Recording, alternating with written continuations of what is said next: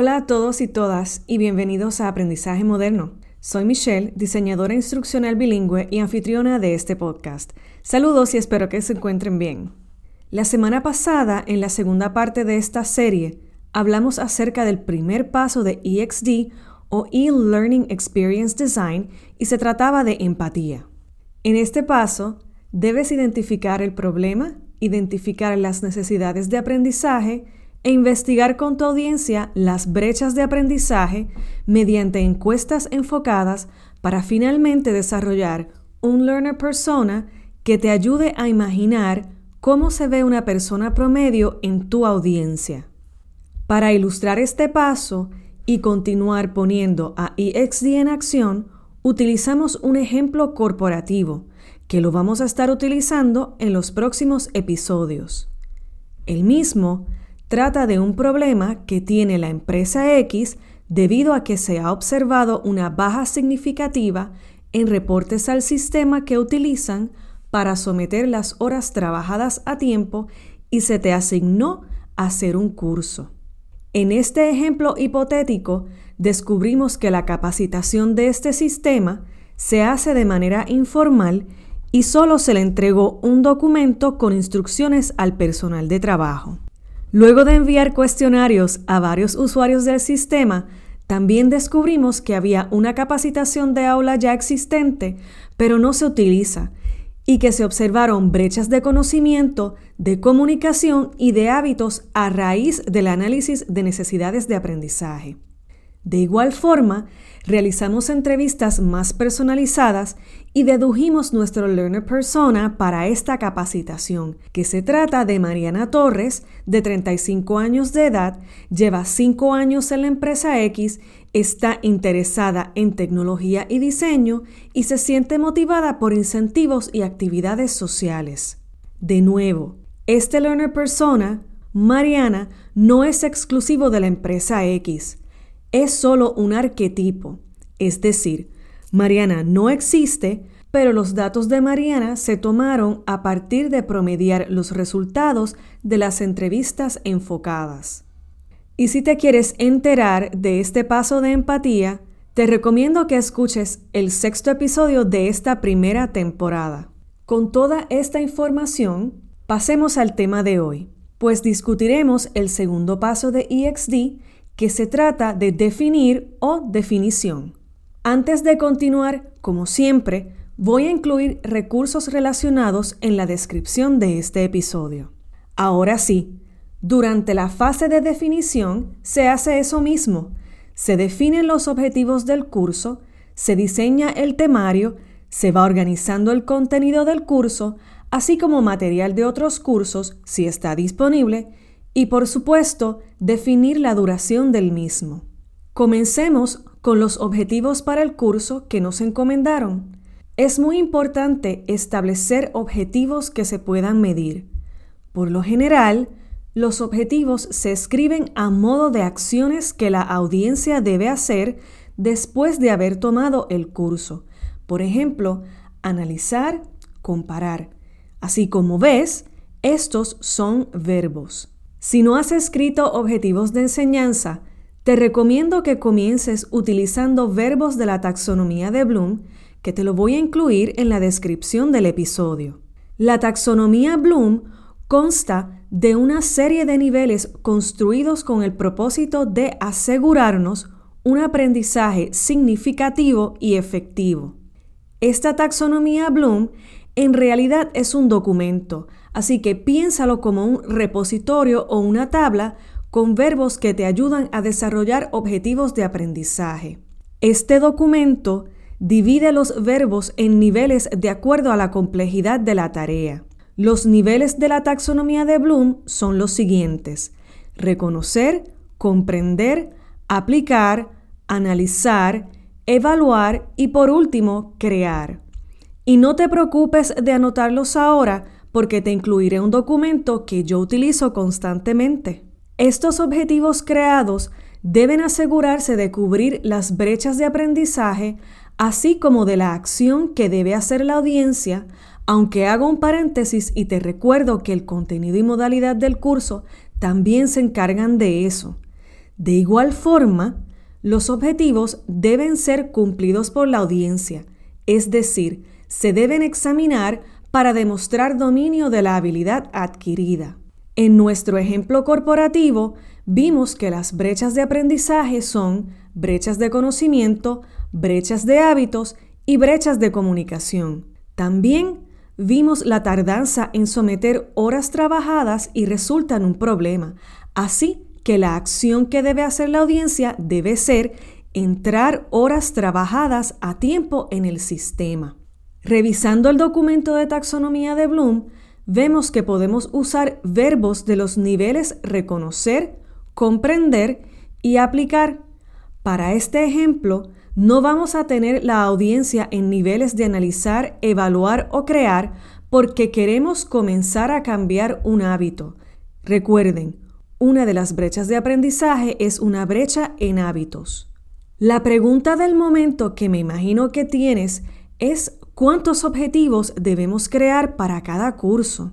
Esa es una muy buena pregunta y va a depender del nivel de complejidad del curso. Mi recomendación es que si el curso es muy técnico, o sea que debes analizar y crear, debes dividirlo en varios minicursos o partes para que cubras más niveles de objetivos. En nuestro caso, que es más sencillo, vamos a crear un objetivo por cada nivel que observamos, que en total serían tres. Vamos a utilizar los niveles de reconocer, comprensión y aplicación. El primer objetivo de aprendizaje lo podemos crear observando verbos del nivel reconocer y vemos que hay varios como listar, definir, identificar, recuperar, denominar, localizar, encontrar, entre otros. Un objetivo puede ser identificar el tiempo límite para someter los reportes de horas trabajadas en el sistema. Ahora nos movemos al nivel de comprensión. En este nivel vemos verbos como interpretar, resumir, inferir, parafrasear, clasificar, comparar, explicar, ejemplificar, entre otros. Un ejemplo de un objetivo a este nivel puede ser resumir el proceso de entrada de horas trabajadas en el sistema. Por último, pasamos al nivel de aplicar o aplicación y vemos verbos como implementar, desempeñar, usar, ejecutar. Ese verbo ejecutar me gustó mucho para este ejemplo, así que el objetivo puede parafrasearse como entrar correctamente y a tiempo las horas trabajadas en el sistema. Y así, ya tenemos nuestros objetivos para el curso. Y si quieres tener más flair, como digo yo, los puedes refrasear así. Al final de este curso podrás, objetivo número uno, Identificar el tiempo límite para someter los reportes de horas trabajadas. Objetivo número 2.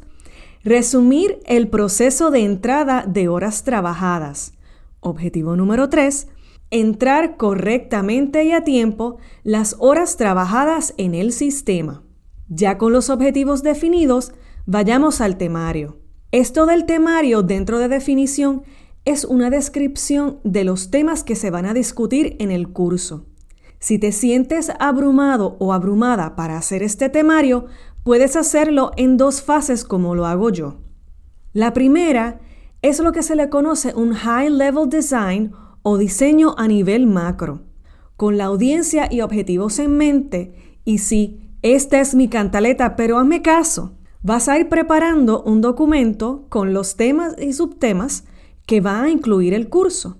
Este ejercicio te va a dar una idea de cuán largo y complejo puede ser tu curso y eso está bien. Para propósitos de nuestro curso, queremos una sección de introducción donde se explica de manera rápida el sistema que se va a utilizar, así como la importancia y datos relevantes del sistema. Entre ellos está la cadencia en la que se deben reportar horas trabajadas. En otra sección, explicamos los pasos y una subsección para dar una demostración en video o animación de cómo se entran las horas al sistema.